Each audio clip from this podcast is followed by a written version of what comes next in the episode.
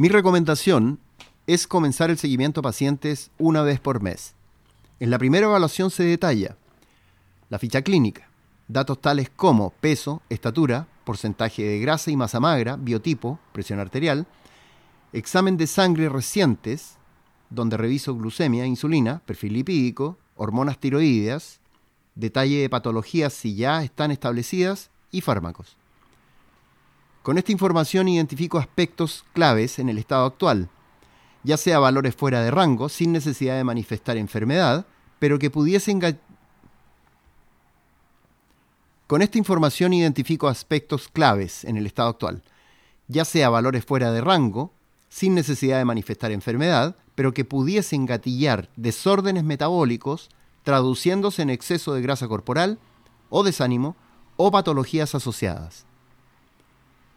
Una vez identificado esto, paso a analizar las preferencias de alimentación. ¿A qué me refiero con esto? Cuantificar macro y micronutrientes, número de comidas, cantidad y proporción de cada comida en la actualidad, nuevo balance, frecuencia y cantidad de macro y micronutrientes en ficha personal, de acuerdo a ficha clínica y objetivos. El principio básico que enseño es que quien logra sus objetivos dejando de comer va a fracasar.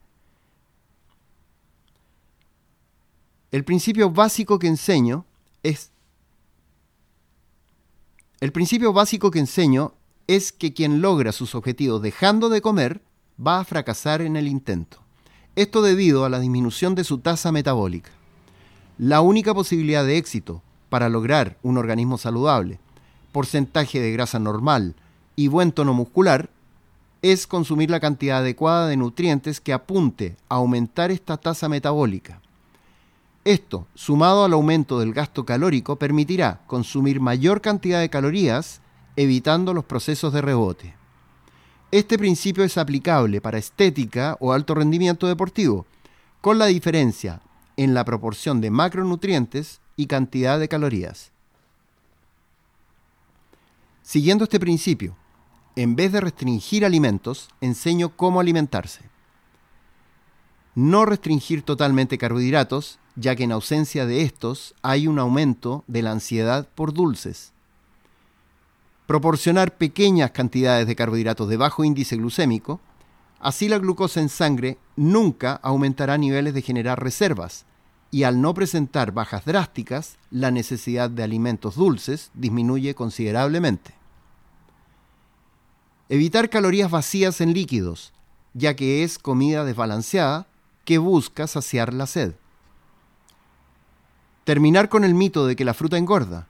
Esto ocurre por las grandes cantidades de fruta ingeridas en una sola comida, ya que en pequeñas porciones de fruta cada dos o tres horas nunca generan el exceso calórico que se requiere para aumentar nuestras reservas de grasa proporcionar cantidades de proteína fácilmente asimilables en varias comidas del día de manera de cumplir los requerimientos mínimos sin una gran carga al organismo.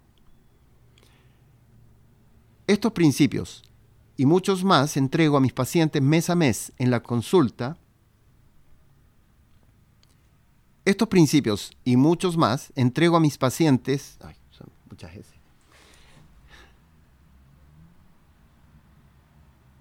Estos principios y muchos más entrego a mis pacientes mes a mes en las consultas que tenemos regularmente, ya que es indispensable que adquieran conocimientos para que una buena alimentación sea parte de su estilo de vida. Para agendar una consulta por videollamada, donde quiera que estén en el mundo, escríbanme a nutrición.ugoviani.cl y los ayudo.